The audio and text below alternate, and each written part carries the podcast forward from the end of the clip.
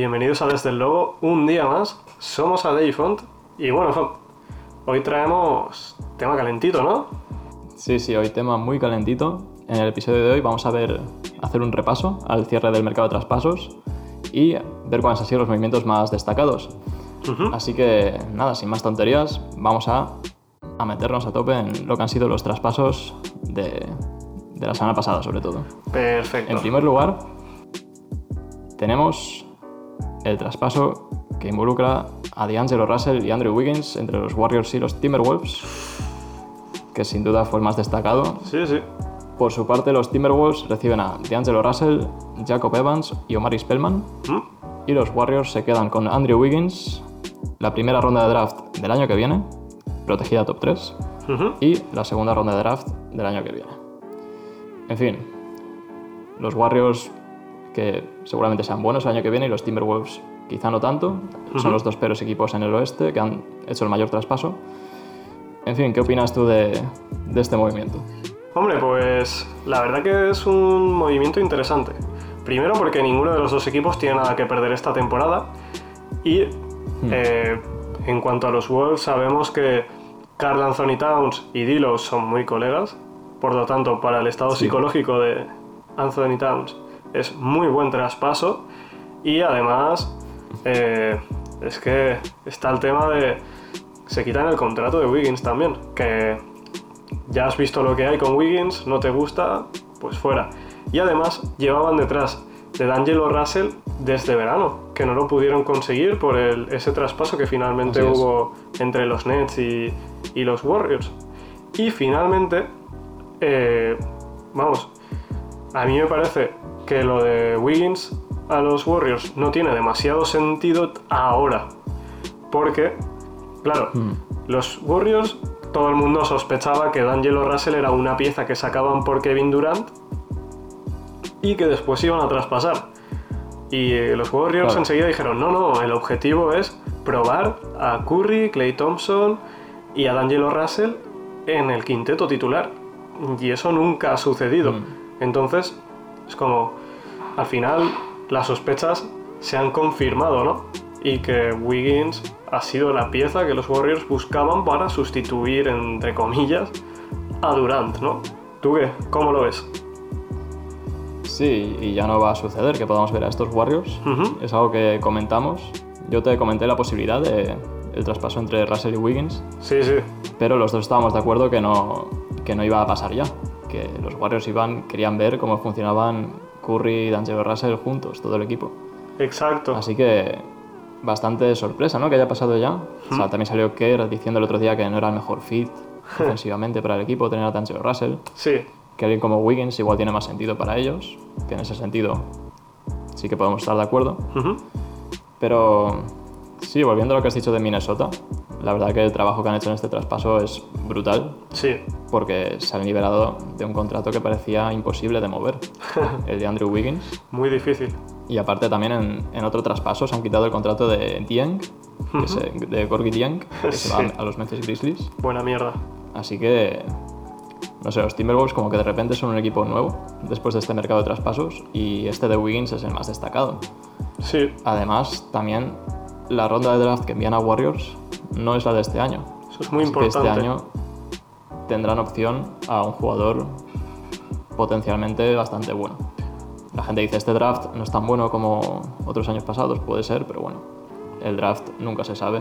No, y Así que, sí, tener una buena posición en el draft siempre te va a garantizar la oportunidad de tener a un buen jugador. Y como tú dices, en el draft nunca se sabe y puedes seleccionar a un jugador muy bueno para tu equipo y, por, e- y sin haber tenido que traspasar a ese jugador que potencialmente puedes tener por el jugador que tú querías, que es D'Angelo Russell. O sea, muy inteligentes los Wolves. El Gerson Rosas, la verdad que se le ocurre, ¿eh? ese es el GM. Sí, te veo, te veo enterado. hombre.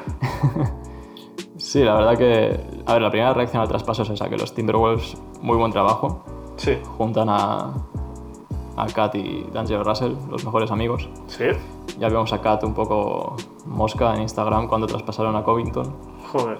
Así que reacción rápida dándole a otro amiguito a Towns. y bueno, va a ser un dúo muy vistoso, ¿no? Va a generar mucha audiencia. Sí. Todos queremos ver cómo juegan juntos. Ambos pueden tirar, botar, penetrar. Vamos, la cosa va a ser un poco cómo se desarrolla su química dentro del campo. Sí, Y si pueden llevar ambos un poco el playmaking a otro nivel, porque ahora son dos estrellas jugando juntas. Sabemos que los dos son buenos, creando jugadas para otros. Ujú. Quizá diría que hasta Towns es mejor en esas cosas. sí, Eh, pero no es la mayor cualidad de estos dos jugadores, así que veremos cómo se, se desarrollan ahí. Y la mayor preocupación quiz- quizás esté en la defensa, porque conocemos las empanadas de Towns y, y D'Angelo Russell tampoco es tan conocido por jugar ahí. sí, Así que bueno, tienen, tienen un buen verano por delante de configurar un buen equipo.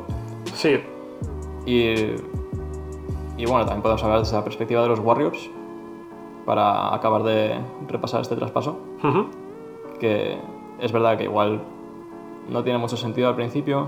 em, se han hinchado a rondas de draft los Warriors entre este traspaso y el de Filadelfia. sí, Y empieza a parecer un poco lo que hicieron cuando draftearon a Harrison Barnes, Draymond Green, ¿no? Conseguir muchas rondas de draft. sí, y juntar Pero sabemos que este equipo sano. que este equipo sano el año que viene puede luchar por el anillo y. no sé. Todos en nuestra vida hemos criticado alguna vez a Wiggins.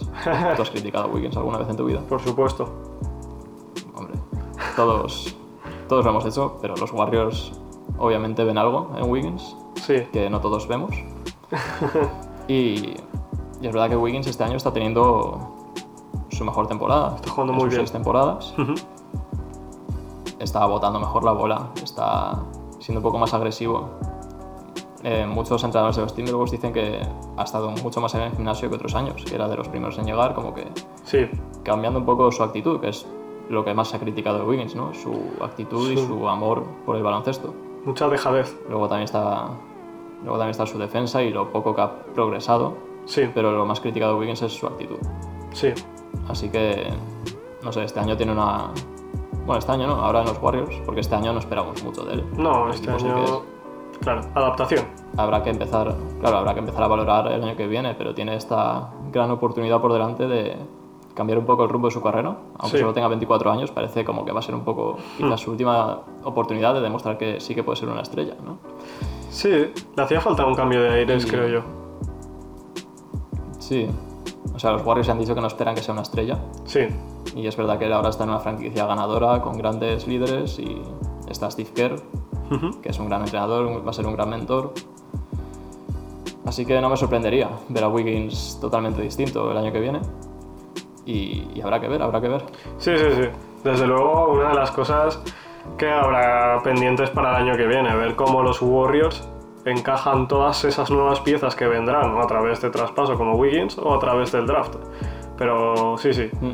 ya empieza a estar interesante la temporada 2020-2021, ¿no? Sí, sí, se empieza a cocinar algo en Golden State. Esta temporada ya hace tiempo que la tiraron. Ujú. Así que interesante el traspaso. Sí, sí. ¿Y el siguiente qué? Vamos con el siguiente, que fue el gran festín que se dio entre cuatro equipos Ojo. para que los Rockets consiguieran a Robert Covington, Sí. que era, es la pieza central de este traspaso, Robert Covington. Buah. En fin, los Rockets reciben a Covington y Jordan Bell, Ujú. Que ya han traspasado. Em, los Hawks reciben a Clint Capella y a Nene. Sí. Los Timberwolves a Malik Beasley, Juan Hernán Gómez por, por parte de los Nuggets. Luego a Evan Turner por parte de los Hawks Sí. y a Jared Vanderbilt por parte de los Nuggets. Sí. Y una primera ronda en este draft, los Timberwolves. Sí. Y los Nuggets se llevan finalmente a Gerald Green de los Rockets, eh, Keita Bates Diop de los Timberwolves, Sí. Shabazz Napier Ujú. y Noah Bonle de los Timberwolves y una primera ronda de los Rockets. La verdad que si has dejado de escuchar a mitad, lo entiendo, Bebe agua. porque son traspaso a cuatro bandas. Sí. Y nada, ¿cuál, cuál sería el gran titular que sacarías tú de, de este traspaso? Eh, los Rockets, eh, no sé, despedazan, asesinan el puesto de pivot y Cambian el cambia- rumbo de la liga. Sí, una vez más D'Antoni probando cosas, eh, pensando nuevas ideas, cómo hacer el juego diferente, cómo ir un paso por delante del resto. Y como tú dices, Covington ha sido la pieza central del traspaso porque han conseguido a Robert Covington, que es un tío muy grande, que a la larga es el tío que quieren poner de pivot junto a PJ Tucker. Y pues eso, tener alguien muy móvil, capaz de defender posiciones donde juegan hombres grandes. Y lo que más me gusta de este traspaso es eso, que los Rockets van a full con sus ideas, o sea, D'Antoni tiene muy claro lo que quiere y no se corta un pelo, y eso me gusta mucho. Y ya sabes que yo de los Rockets no soy mucho, pero cuando alguien tiene Poca gente lo es. Claro. Pero cuando alguien tiene el carácter ese de decir, no, mira, yo creo en este estilo de juego, voy a, voy a jugar a esto, eh, tío, hay que dejar que hagan, ¿sabes? A ver por dónde salen. Y no sé, me ha gustado mucho ¿eh? el traspaso. Y la verdad que ahora estoy pendiente de los Rockets todos los días por ver eso. Ahora los Rockets han reconocido eso además. Yo que igual. dejan a, han tirado a Capela porque estorbaba a Westbrook. Y dices, hombre, pues sí, lo estorbaba. Sí. Y no sé, hay que ver cómo se desarrolla la temporada, lo que queda de ella, y cómo se meten los Rockets en playoffs. Pero uf, con espacios y Westbrook y Harden, uf, puede ser aquello una fiesta, ¿eh? Muy interesante. Uf, Muy interesante cómo han quedado las cosas. sí, Em, la verdad que para mí el titular es ese, ¿no? La- más la pérdida de Capela, o sea, lo que implica eso sí, en cuanto al baloncesto, que, bueno, que ya Covington, claro, pero es como están intentando los Rockets siempre ir un paso por delante, ¿no? Como has dicho, de intentar predecir sí, dónde puede acabar la liga, ujú, cuál es el valor de los pivots tradicionales hoy en día, sí, pivots tradicionales como Capela, Gobert, Steven Adams, Drummond incluso, Ujú. del que hablaremos. sí, Como te da que pensar cuál es el rumbo que sigue la liga y los Rockets han dicho, nos la jugamos, vamos a ir sin pivots, sí, porque no están, están jugando sin pivots estos tres partidos desde el traspaso. Han tenido tres, quintito- tres quintetos distintos, sí, eh, aunque en los dos últimos Covington ya ha sido titular, así que Covington va a ser titular claro. sí, Les gusta tener a Eric Gordon de sexto hombre, así que me parece lo que tú has dicho, o sea, no soy fan de ver a los Rockets porque los partidos duran horas y horas sí, con tantos tiros libres y historias. ujú, Pero ahora es muy interesante verlo porque ya han jugado contra Lakers, que tenían a Davis y McGee. sí, Ganaron bien. O sea, los Lakers estaban como un poco nerviosos, intentando aprovechar esa ventaja de tamaño sí, y haciendo, cometiendo demasiados fallos por, por esas ganas, ¿no? De aprovechar el mismatch constante, que es jugar contra los Rockets. sí, Y los Rockets jugaron un partido bastante serio. correcto. Y no sé, luego contra los Jazz, pues también partido interesante. O sea, es que es- está ahí Gobert que, Sí, que no pudo. O sea, al final sí, ¿no? Fue el triplaco de Bogdanovic. pero eso es una mierda espectacular. No puedes contar eso Pero- como. como. Claro, claro, ¿no? Que Eso no te lo puedes esperar. Y, y no sé, ver un quinteto que es Westbrook, Harden, eh, Daniel House, Ujú, Covington, PJ Tucker y Eric Gordon de sexto hombre. Luego entra también Austin Rivers por ahí. y No sé, no sé quién más. Tavo Sefolosa. Es un equipo súper raro, súper bajito. Sí, Y es que es muy interesante verlo. Y, y pueden, pueden salirles increíbles la jugada y que, y que hagan algo serio estos playoffs. desde luego los Rockets ahí en el punto de mira. Y. No sé. Y, y sí, viendo a los otros equipos. Sí, mm, tú dijiste que es todo win-win para todos, todos ganan y estaría bastante de acuerdo. Quizá los que menos se llevan son los Denver Nuggets. sí, em, porque ya han cortado a Gerald Green y Sebas Napier acabado en los Wizards. Pero también hemos comentado ya que los Nuggets tenían un poco un problema de profundidad y estaba, está resurgiendo esta temporada eh, Michael Porter Jr. sí, Y no sé, gente como Malik Beasley, eh, no tanto, pero Jared Vanderbilt y Juan Hernán Gómez podían quitarle minutos a Michael Porter Jr., que, sí, que si va a seguir en esta progresión, pues puede ser un jugador muy serio para los Nuggets. Así que un poco los Nuggets abren el espacio a que juegue bastante Michael Porter Jr. ya. Sí. Se quitan bastante rotación. Y eso no sé cómo lo ves tú desde el punto de vista de los, de los Nuggets. Yo desde el punto de vista de los Nuggets, yo lo veo positivo también. O sea, lo que tú dices, la profundidad es muy buena, pero demasiada profundidad ya no es tan buena. ¿Por qué? Ya no Sí. solo por el desarrollo de Michael Porter Jr., que adem- además eso es como el, el extra, ¿no? Es decir, tienes un jugador que ha sido una estrella en el instituto. eh, hay que recordar que Michael Porter Jr. fue el segundo mejor jugador al salir del instituto de todo Estados Unidos. Y además de potenciar eso, te quitas elementos que no estás utilizando en la rotación de manera constante, que das minutos casi para, para desoxidarlos, ¿no? Como tú dices, Vanderbilt, Juancho, Malik Beasley sí que me ha sorprendido más porque era un tío que utilizaban bastante, pero, Sí, pero, buah, yo creo que sí, pero tienen a Will Barton jugando bastante bien este año. sí, eso sí, Así que tienen mucho talento ese equipo. Sí, pero yo te digo, para mí lo clave es que se quitan eh, mucha rotación innecesaria y además esto puede ser un problema a la larga por el tema de la frustración individual.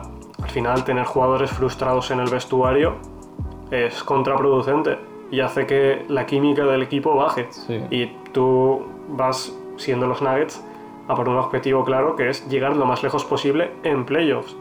Y la química es muy clave en esos playoffs porque ahí la convivencia es una tensión impresionante, es súper dura y quieres que la química sea lo máximo posible.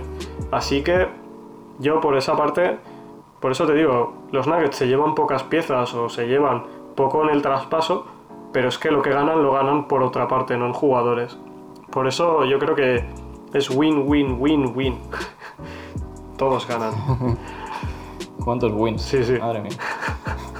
Sí, luego los Nuggets, que tenemos que hablar de Juancho, ¿no? Dan a Juancho y a Malik Beasley Sí, a los Timberwolves y ya están haciendo cositas por ahí. Vimos el otro día cómo rompían el récord de triples Sí. de Minnesota. qué bestia. Y Juancho, que este año tiene asegurado bastantes minutos Sí. hasta marzo, cuando acabe la temporada regular. Y bueno, veremos qué pasa en verano, ¿no? Con los Timberwolves, pero parece una muy buena oportunidad para él. Ujú. Y, y Malik Beasley, si, has estado viendo a los Nuggets, pues sabes que es un jugador con muy interesante, Sí, con mucho futuro por delante y, y que va a hacer las cosas muy bien en, en Minnesota, estoy bastante seguro. Sí, en Minnesota además es que, aparte de la ronda de draft esta que, que hemos dicho que tienen, que es la suya de 2020, o sea, aparte de reforzarse por ahí, obtienen esa flexibilidad salarial, ¿no? Por, por quitarse a Andrew Wiggins y pues Gorgie Dieng también, del que más tarde hablaremos. Es que A Jeff Tick también. Claro, exacto. Aparte de esos jugadores, contratos basura, por así decirlo, es que llegan jugadores con mucho carácter y con muchas ganas de, de estar en la liga. Como, vamos, para mí los dos clave aquí en el traspaso son Malik Beasley y Juan Hernán Gómez. O sea, Malik Beasley Sí. es muy buen jugador, ha tenido muchos minutos en Denver y ha demostrado que es muy buen jugador. Y puede tener un rol, un rol importante en cualquier playoff rank al que, en el que participen los Wolves. Y Juan Hernán Gómez, o sea, es que mm, yo con, no sé, he visto pocos jugadores con más garra que Juan Hernán Gómez. Y ese carácter, solo el carácter, aparte de si juega bien o mal, que juega también bien, Tiene muy buena actitud. Claro, la actitud es fundamental, porque jugadores como Juancho arrastran a todo el equipo a jugar más intensamente, con más ganas, a disfrutar más del baloncesto, ¿sabes? Entonces, muy buenas incorporaciones de los Wolves. Otra vez, win. Sí, sí, muy bien dicho. Lo de Juancho. Y igual que en esta conversación, los Hawks aparecen de la nada. y se llevan a Clint Capella, Sí. ni más ni menos. ¿Qué cojones? También a Nene, aunque no esperamos que Nene vaya a jugar demasiado. Sí. Pero se llevan a Clint Capella y creo que se lo han tenido que dar a Evan Turner, a los Timberwolves. Sí, Y vamos, espectacular por parte de los, de los Hawks, algo que podemos criticar de ellos, aparte de que pierden partidos, em, es que les faltaba una presencia interior, ¿no? Estaban ahí como rotando a Alex Len, a Damian Jones, pero Sí. no son jugadores así muy top en esa posición y Clint Capella les va a dar defensa, rebotes. Y también indica un poco que van a full con la idea de John Collins de 4. Sí, John Collins de 4, Ujú. Clint Capella de 5. Y ahora han conseguido también a Dwayne Dedmon sí, en un traspaso. Así que la rotación Capella-Dedmon me parece bastante buena. muy bueno. Es un equipo de playoffs, un equipo con esa rotación de pivots.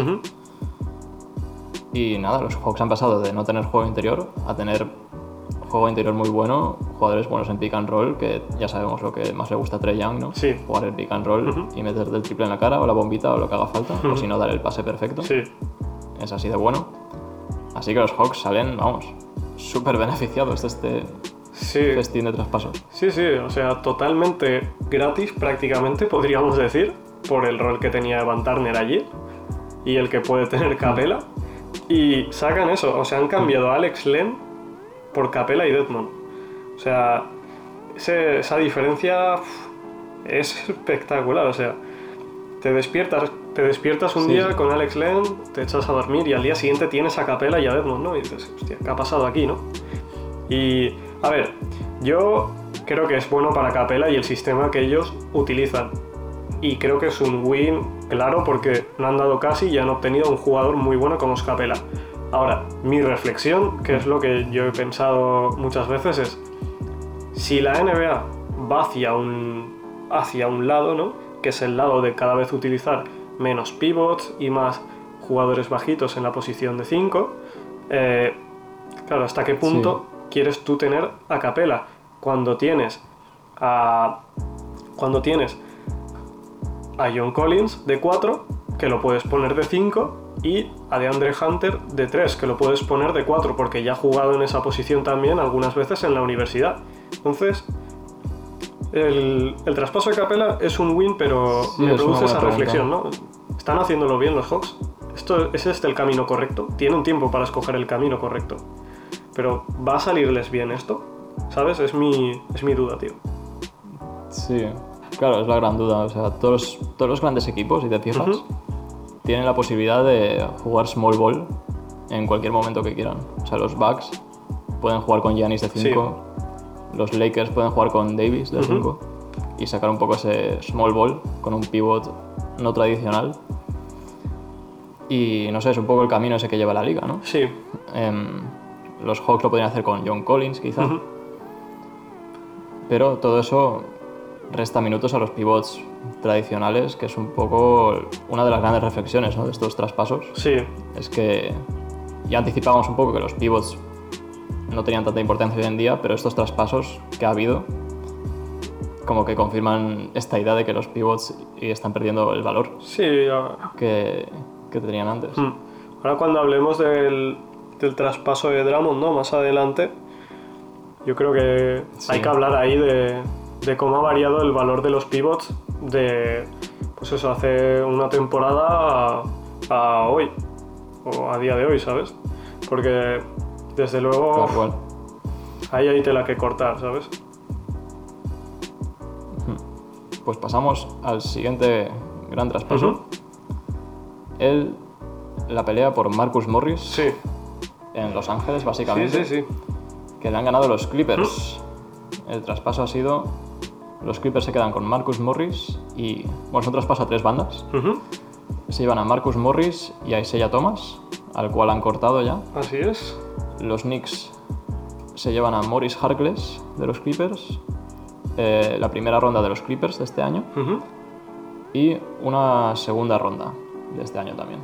Y los Wizards se llevan a, al escolta Jerome Robinson de los Clippers. En fin, yo creo que podríamos hablar de los Knicks, pero sería un poco perder el tiempo. Así que, no sé, Marcus Morris en, en los Clippers, el equipo se profundiza aún más. ¿Qué sacas de todo esto? Primero que los Knicks dan asco, eh, pero es algo que no saco con Sí. este traspaso, es algo ya que, que uno se va, se va creando esa opinión ¿no? con el paso de los años. Y Es un granito de arena. sí, es el puntito, ¿no? Y han cambiado Mm. eso a Marcus Morris por Mo- Morris Harkless una primera ronda y una segunda ronda de Detroit. Y dices, a ver, ¿qué rumbo tiene esta franquicia? Me gustaría saberlo. Pero bueno, tampoco vamos a hablar más de los Knicks porque hay mucho que hablar de ellos. Si te pones a hablar, muchas rajadas y tampoco es el objetivo, Sí, ¿no? Hay cosas más interesantes. Sí. Hay cosas más Pasemos a, a los otros 29 equipos de la NBA que por lo menos hacen cosas. Y en cuanto a Marcus Morris, yo creo que les ha salido barato. Porque Jerome Robinson y Morris Harkless, por Marcus Morris, Jerome Robinson era un tío sin protagonismo alguno. Y Morris Harkless, sustituirlo por Marcus Morris, es algo que hubiesen firmado en cualquier momento del año. O sea que por ahí me parece Cualquier muy equipo. bien. O sea, muy bien.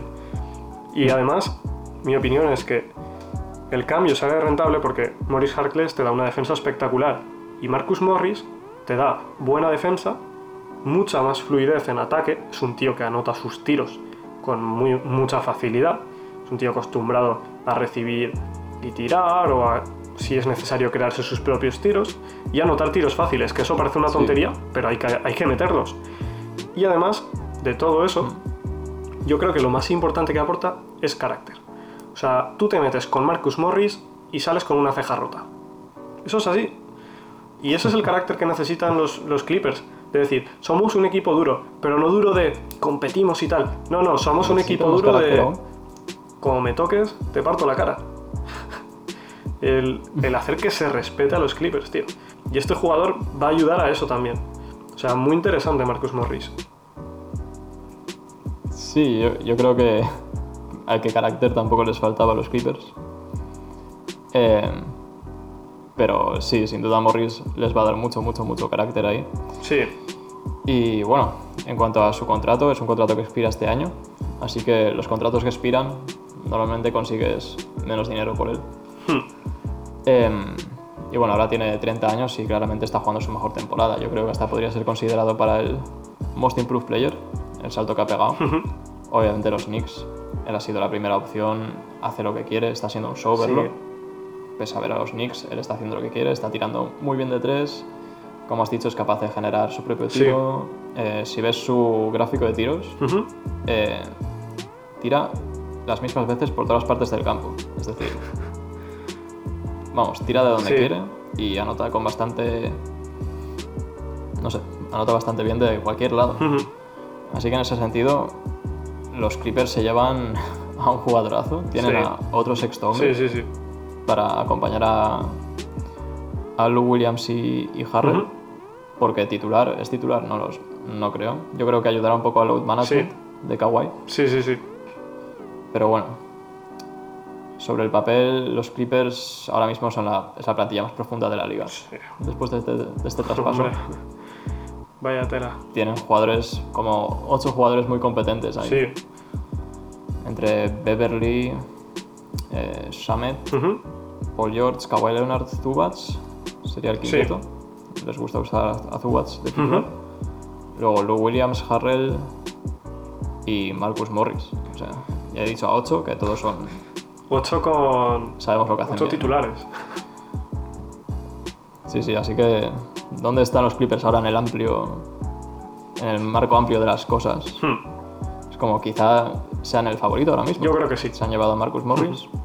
Si están sanos y listos para jugar.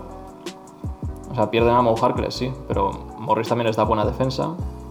No han ganado altura interior, quizá para competir con los Lakers, Nuggets o Sí. Jazz, pero les hace falta realmente. Hmm. No sé, la defensa de perímetro que pueden sacar y la cantidad de armas ofensivas que tienen igual es demasiado difícil de superar en una serie a 7 partidos. Sí, son, van a ser muy difíciles. Y.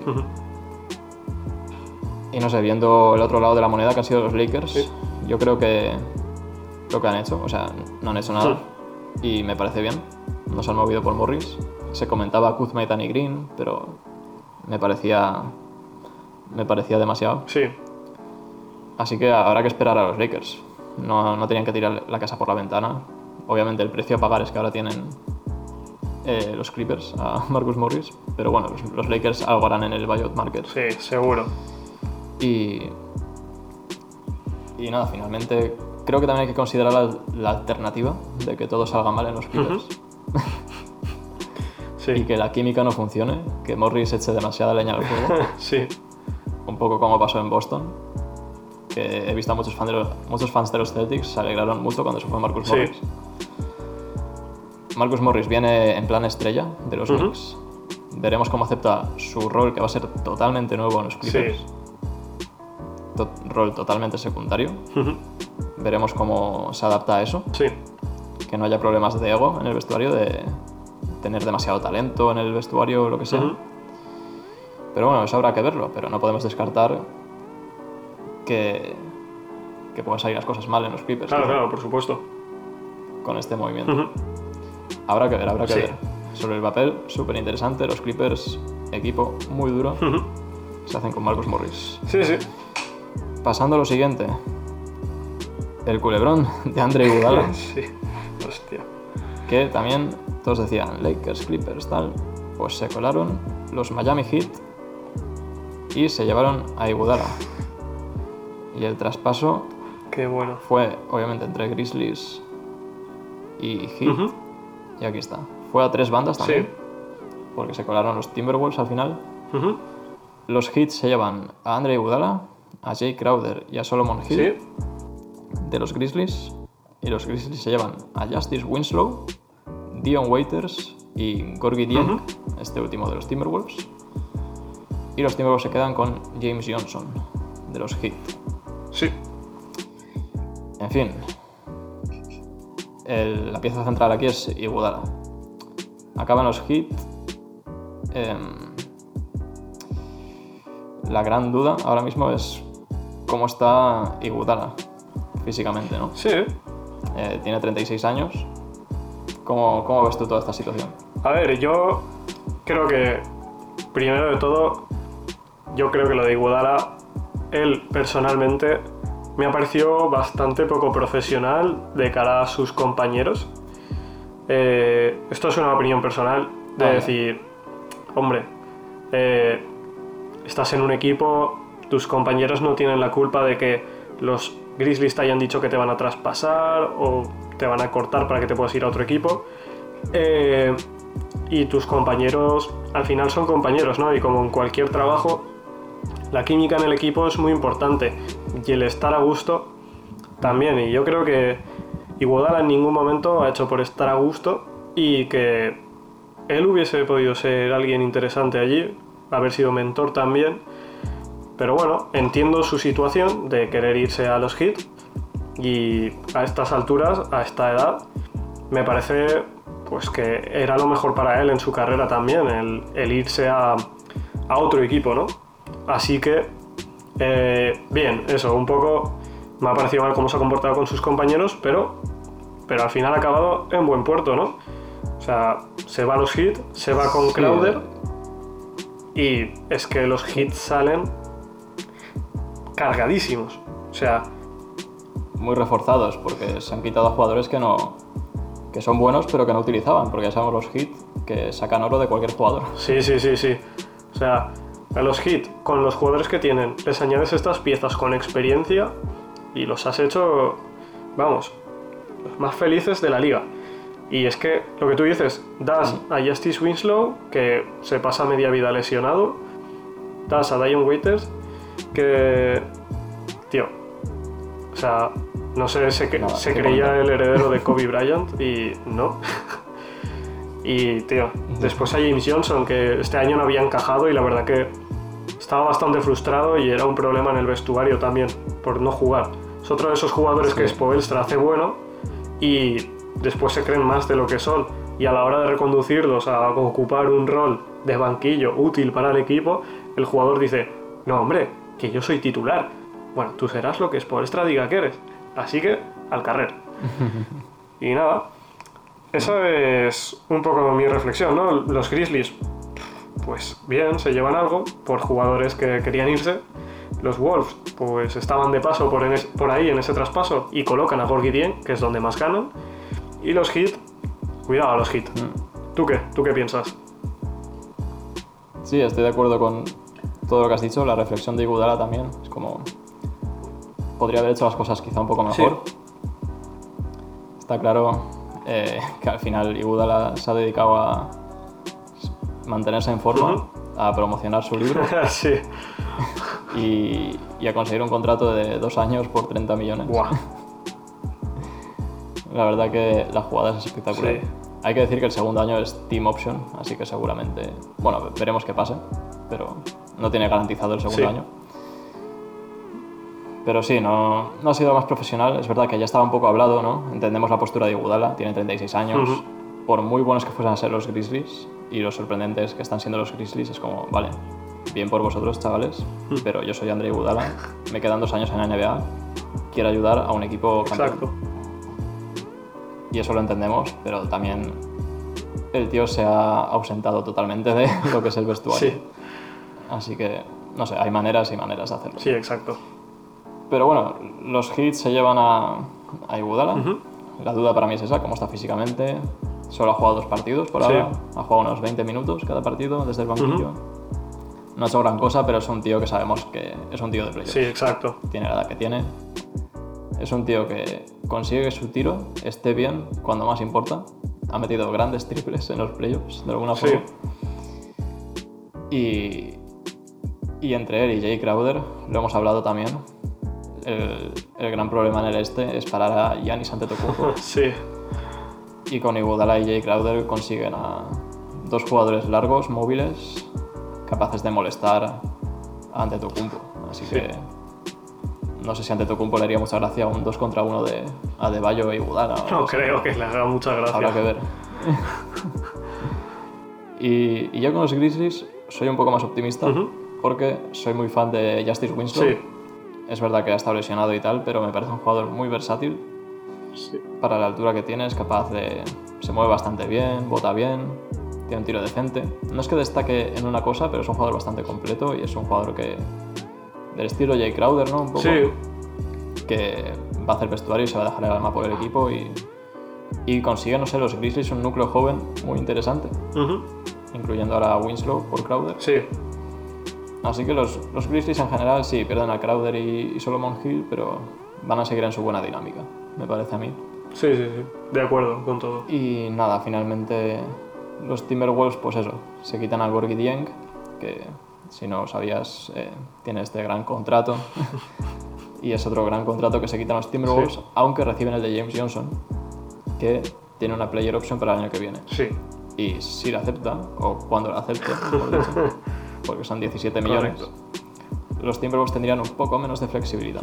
Aunque bueno, han hecho los movimientos suficientes los, los Wolves para poder hacer cosas este, este verano, cosas interesantes. Y habrá que ver, habrá que ver, pero bueno, Iguodala acaba en Miami, Sí. los Heat encantados, y veremos en los playoffs, que es cuando podremos juzgar el estado de Iguodala. sí. Serán muy peleones. Y finalmente, el último gran traspaso que hubo, y el más random probablemente, Sí, fue el que llevó a Andre Drummond a los Cleveland Cavaliers. Y podría comentar el- lo que reciben los Pistons, pero no sé, lo voy a decir. Los Pistons se llevan a John Henson, Brandon Knight y una segunda ronda del 2023. wow. John Henson y Brandon Knight, contratos que expiran este año. Impresionante. Es decir, agentes libres en verano. Los Pistons han dicho, oye, tomad el contrato de Andre Drummond, please. Queremos reconstruirnos y tener algo de flexibilidad. Sí. El valor de Drummond, nulo. No sé, ¿qué sacas tú de todo esto? Pues como hemos ido comentando, ¿no? Ahí de vez en cuando en este podcast es eso, eh, los pivots no tienen ningún valor. O sea, los pivots al uso de toda la vida, ¿no? Como Willie Colistein, de Marcus Cousins, Clint Capella, Dedmon, Drummond, son pivots que no valen nada. Porque Bueno, Cousins es más... es más moderno, diría yo. sí, pero es que Pero sí, entiendo. Era más tradicional antes. Sí, no sé. mm, Mira, hay que ver los contratos de esta gente. Eh, Cousins con el mínimo, Willie Colistein con el mínimo, Capella sí que rascó algo más, pero le- él pensaba que iba a tener ofertones y al final los contratos que le ofrecían eran de 14 millones al año, 15 millones al año, que para la época que estamos no es mucho. Y el, el que más ganaba es Drummond, y lo han traspasado casi por un paquete de pipas. Que. No sé. Y sí, por comentar el traspaso, pues eso, los Pistons, los Pistons cambian de rumbo y ya dicen, "Ah, la época de Drummond eh, se acabó, que Drummond era un tío que estaba en el equipo desde 2012 y, eh, Hmm. y bueno, que yo creo que eso, que se están Que de centrando... comienzo la reconstrucción. Dime. Que de comienzo la reconstrucción, ¿eh? Sí, sí, sí, sí, totalmente. Y eso, se centran en los jugadores jóvenes. Imagino que empezará el tanking del bueno para sacar algo decente en este draft. Y nada, por último, pues la player option que tiene de 28 millones, que es el pivot que más dinero está ganando. Y el único que se le acerca es Margasol. Y que eso los Caps se lo van a comer. y Towns. Sí, pero Towns, creo. de pivots al uso, ¿no? Ahí había que matizar. De pivots al uso así, Ah, sí. Él es el que más está cobrando. Town sí que al ser más moderno y tal, pues se lo compras, ¿no? Y que es una máquina. Ya, Pero A Drummond, Towns es la definición Claro. de moderno. Drummond se está, se está ganando un pastón y nada, le cortan las alas los Pistons, le dicen, venga, hasta luego. Y no sé, Hmm. a ver qué hacen los Pistons. Y los Cavaliers, Bueno, pero no al sé final qué han hecho. el pastón que se gane es, el, es lo que vale sí, en el mercado.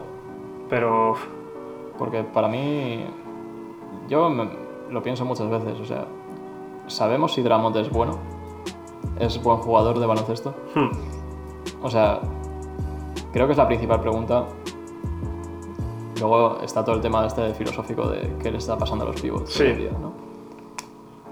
Pero es que Dramont a veces digo, uy, es un muy buen pivot y a veces digo, quizá no, no tenga ningún valor Dramont. hmm. Es verdad que al final no ha tenido valor, pero tampoco dice de lo bueno que sea él individualmente. Se lo quedan los Caps, como tú dices, es como os hacemos el favor sí. y nadie entiende lo que hacen los Caps. Poco que decir Tal en ese aspecto. Sí, yo creo que. Es que. No sé. No veo el, el sentido de que los Caps lo cojan y que traspasen por Drummond y no traspasen a Kevin Love. No sé, en vez de acumular cosas, como captan dos contratos grandes de dos jugadores que no quieren estar ahí. Y.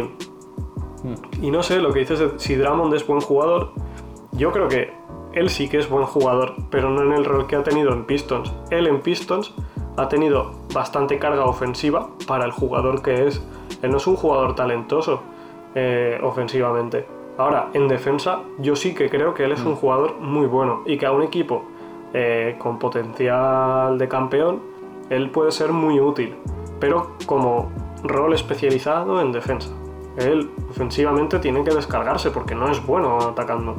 Pero es que después miras la estadística avanzada, miras partidos de Drummond y el tío defiende muy bien. Entonces, eso. Lo que pasa es que eje- ejecutará su player option si tiene 2 de 2 de frente, porque son 28 millones. Y después Sí. irá a un equipo que, imagino yo, que será ya un equipo serio de playoff. Pero eso, le toca esperarse otro año y a ver qué pasa. Sí, viendo el valor que tiene en el Sí. mercado, porque este traspaso lo dice bastante Sí. claro. Es como, por favor, renueva tu player option, cobra 28 millones el año que viene y luego ya firmas un contrato de 12, 15 al año, lo que valga. No sé cuánto vale Drummond, Sí. sinceramente, porque yo sigo teniendo la duda de si Sí. Drummond es bueno. Em, así que, sin duda debería aceptar, los Caps se lo van a tragar otro Ujú. año más. Y a saber si los Caps lo renuevan y le dan el super máximo. O sea, serían capaces. Sería una locura. Sería una locura. Pero habrá que ver, o sea. Es que cuando hablamos de Drummond siempre hablamos de... de- sí. o sea, ves sus estadísticas por 36 minutos, son 19 puntos, 17 rebotes y 5 Es que es una locura, ¿eh? Es una barbaridad.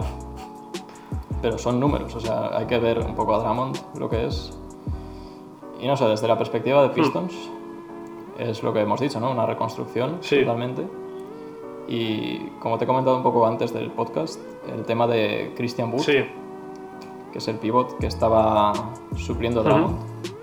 Yo creo que la mera existencia de Christian Wood ha facilitado que se haga este traspaso, porque está teniendo un año muy muy bueno Eh, es un tío que juega a los dos lados del campo, en ataque está mejorando mucho, tiene la capacidad de tirar de tres, Sí.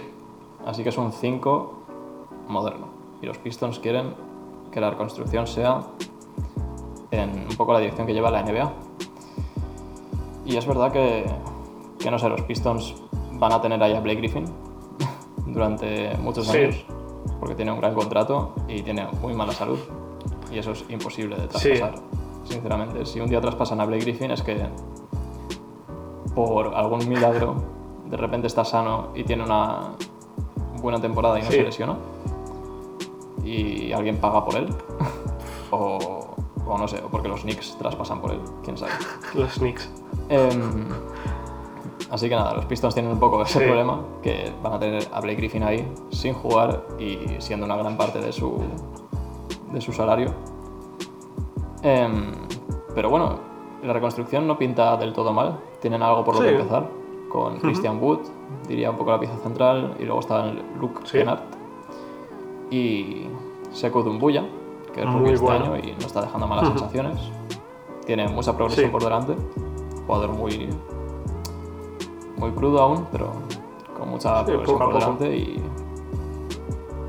y habrá que ver, se quitan el dinero de Drummond y más flexibilidad. Drummond no vale nada.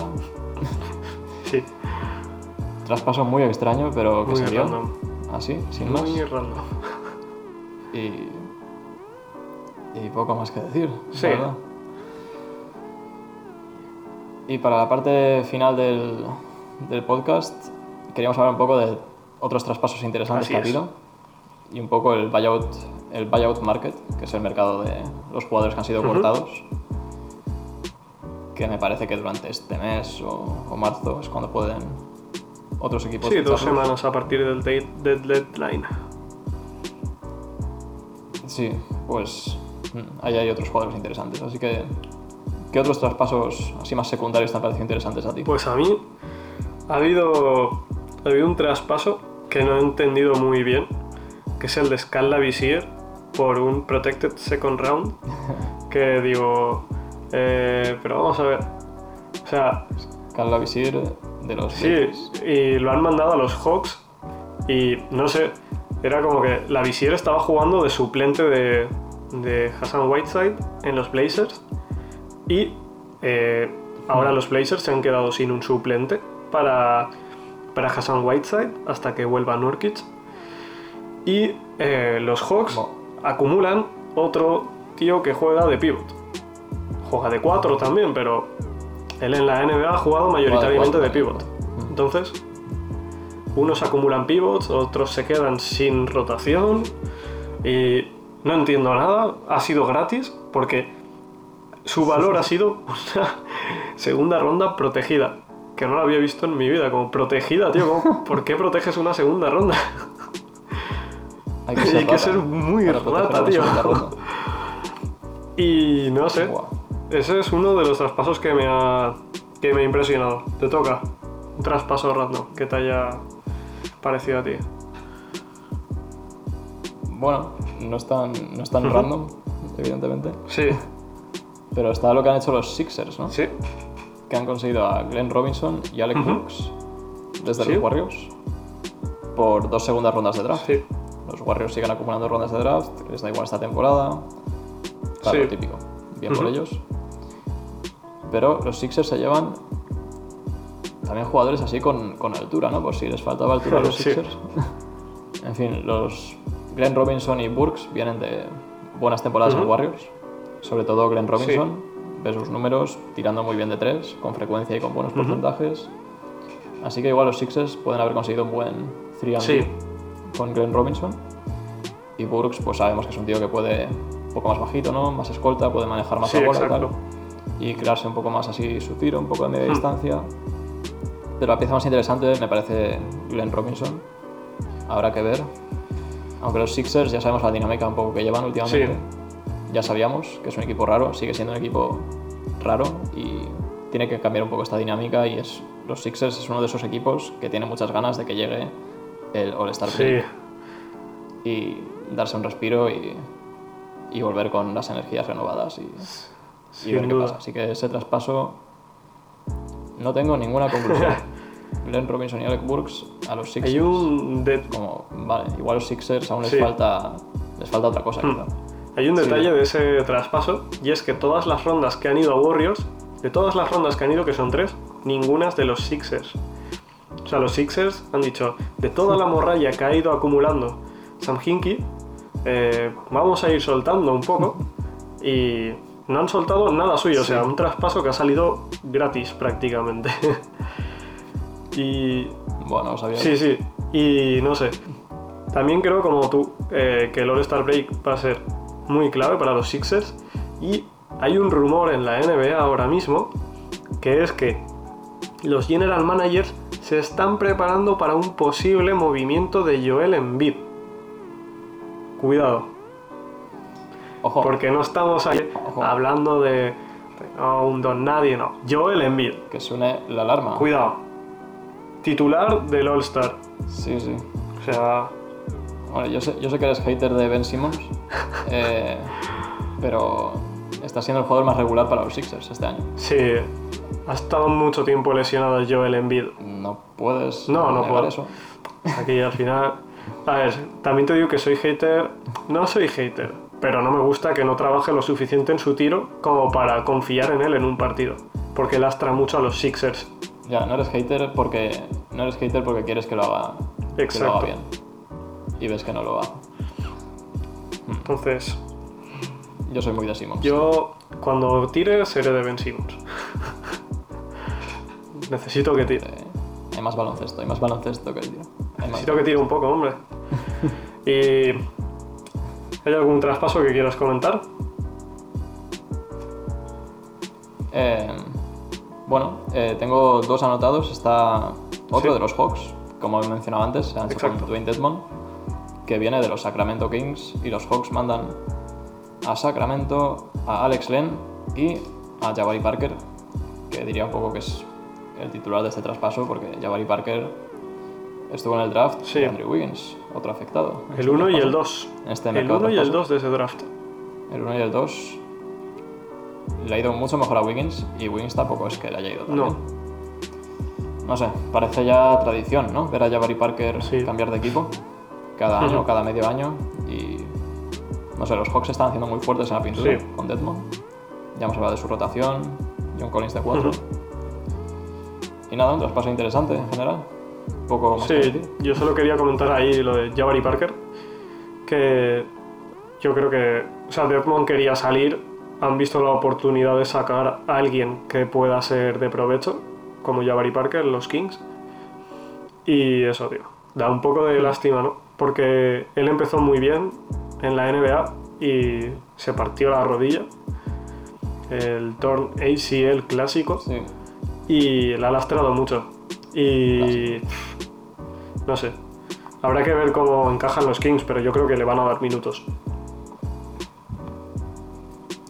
Esperemos, esperemos, sobre todo los Kings que no están luchando por nada ahora. Exacto. Y del resto, yo creo que ya hay que comentar un poco eh, los que han entrado al buyout market prematuramente, ¿no? Ahí ya ha habido Sí. algún tipo de movimiento, ¿no? Como por ejemplo. Sí, lo más interesante, Dilo, dilo. lo que vas a comentar Eso ahora me es. parece a mí, Dilo tú. lo que han hecho los Bucks ya lo sabes. para hacerse muy fuertes, o sea, un poco más fuertes para lo fuertes Ujú. que son ya.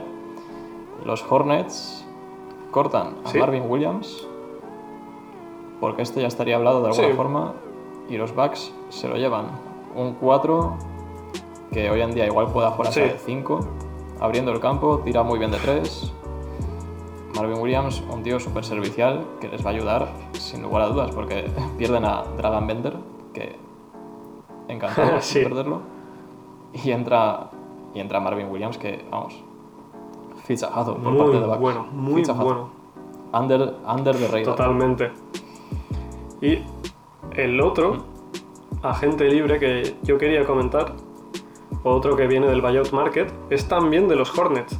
Que los Hornets han dicho, ya está, Sí, se fue Kemba, eh, vamos a reiniciar esto. Otros que empiezan reconstrucción. Y también han cortado a Michael Kidd Gilchrist, que se va directo a Dallas. Y Siempre habíamos Ah, dicho sí. que Dallas lo que necesitaba era un alero alto, un tío que fuese capaz de defender muy bien el puesto de alero, un tío sólido. Y Michael Mm. Gilchrist, que ya tiene superado el haber sido un fiasco como número 2 del draft, se ha centrado más en ser un jugador útil desde el puesto de alero, como defensa, y yo creo que es la incorporación que hacía falta en, en Dallas. No sé tú qué pensarás de este. Pues no sé, yo no pienso tan bien de este traspaso. O sea, no es un traspaso, al final lo consiguen, pues eso, en el Sí, buyout. claro. No pierden nada consiguiéndolo. Pero no sé, yo cuando veo a los Mavericks sí que es verdad que les faltan. o sea, si Doncic va a ser el base, es como que les falta un 3, Sí. un 4. Y está claro que Kirk Christ cubre esa posición, pero ves un poco a los Mavericks este año y Dorian. Finney-Smith está, está teniendo un pedazo de año Sí. para los Mavericks. Desde el banquillo, dando buen tiro de 3, que Michael Kirk Christ no lo va a dar. Y defensa aceptable, que vamos. No sé, me parece un poco.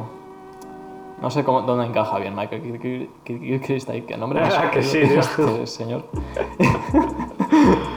Em, casi que no quiero hablar más de ello. Pero. Pero no sé, habrá que ver dónde encaja, porque. Porque tengo un poco el problema ese con Dorian Finney-Smith, que está teniendo un muy buen año. Sí, eh. Pero bueno, los Mavericks sabrán mejor, ¿no? Habrá que ver. A ver, sí, es un jugador del mismo estilo prácticamente que Dorian Finney-Smith.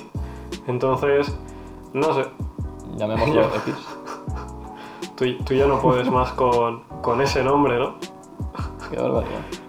Es que nunca lo he pronunciado, siempre lo he leído. yo ya ni lo leí a veces, lo he leído como E- MKG y se acabó. Qué barbaridad. Pero sí, Ojalá fracase y ya no tengamos que hablar más de él. joder, deseándole lo mejor desde aquí a Michael Kidd Gilchrist. Sí. No es broma, que está en el equipo de Doncic. Que le vaya muy Sí, bien. así que nada, yo creo que poco más que comentar, ¿no? Sí. Se queda un buyout market interesante. Los Lakers estarán Sí. activos ahí. Después de perder la ocasión con Darren. Collison, que seguirá Sí, sí. retirado. Tenemos a jugadores como Tyler Johnson, Dion Waiters, Eso es. Thomas, Gerald Green, Ujú. Trey Burke, J.R. Oh. Smith. Habrá que ver, los Lakers, algunos de estos nombres, te digo que se llevan a Yo J.R. Smith creo que no. Creo que LeBron ha tenido suficiente J.R. Smith para toda su vida. Es- o- hoy, este año necesita alguien que sepa cómo va el partido, al menos el marcador, ¿no? Entonces... Pero nada, sí. Habrá que estar atentos a Lakers, como al resto de equipos, a ver qué hacen.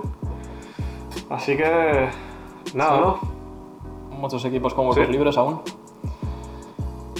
Y habrá que ver, para más información, seguid conectados a nosotros, escuchándonos más días. Y esto ha sido todo por hoy. Nos despedimos a Dey y yo y nos vemos en otro podcast. Hasta otra, chavales.